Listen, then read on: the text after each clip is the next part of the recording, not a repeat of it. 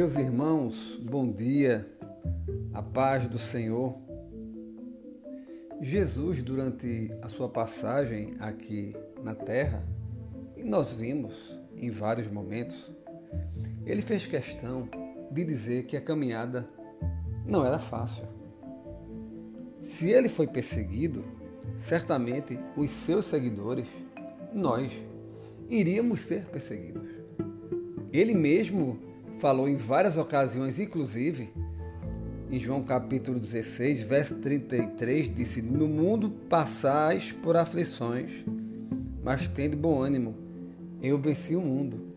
Logo para Cristo, o mundo era o local que iria nos trazer aflições, perseguições, adversidades. Por quê?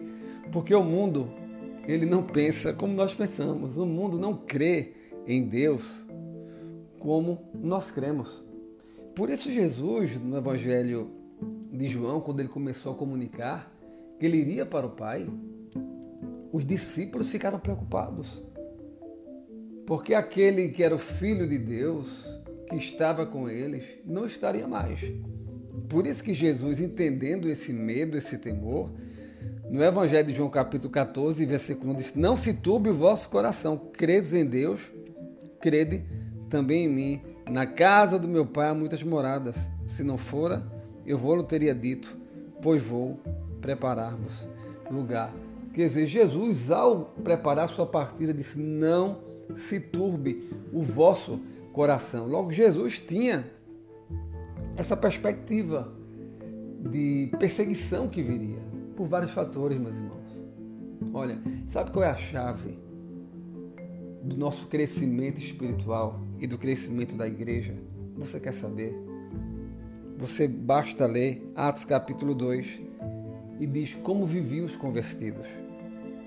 No versículo 42 de Atos 2 diz: E perseveravam na doutrina dos apóstolos, na comunhão, no partir do pão e nas orações. Em cada alma havia temor, e muitos prodígios e sinais eram feitos por intermédio dos apóstolos. Todos os que creram estavam juntos e tinham tudo em comum. A palavra de Deus deixa claro aqui que é indiscutível até o uso da palavra e perseveravam na doutrina e na comunhão. Várias coisas surgiram no mundo para evitar a comunhão entre os irmãos. Várias coisas surgem no mundo para tentar fazer com que a palavra de Deus perca a credibilidade. Mas tudo isso passou. E a credibilidade da palavra é cada vez mais efetivada, né?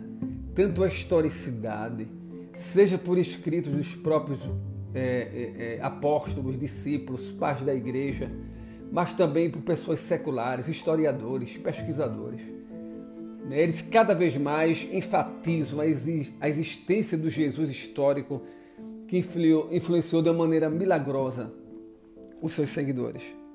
Não deixe que o mundo que Jesus falou, que nele você teria aflição, não deixe que o mundo lhe impeça de estar em comunhão com os irmãos. Não deixa que o, não deixe que o mundo lhe impeça de perseverar na doutrina dos apóstolos. A igreja tem que resistir. Nós temos um lugar, nós temos um destino. Estar com o nosso Pai, andar na Sua presença.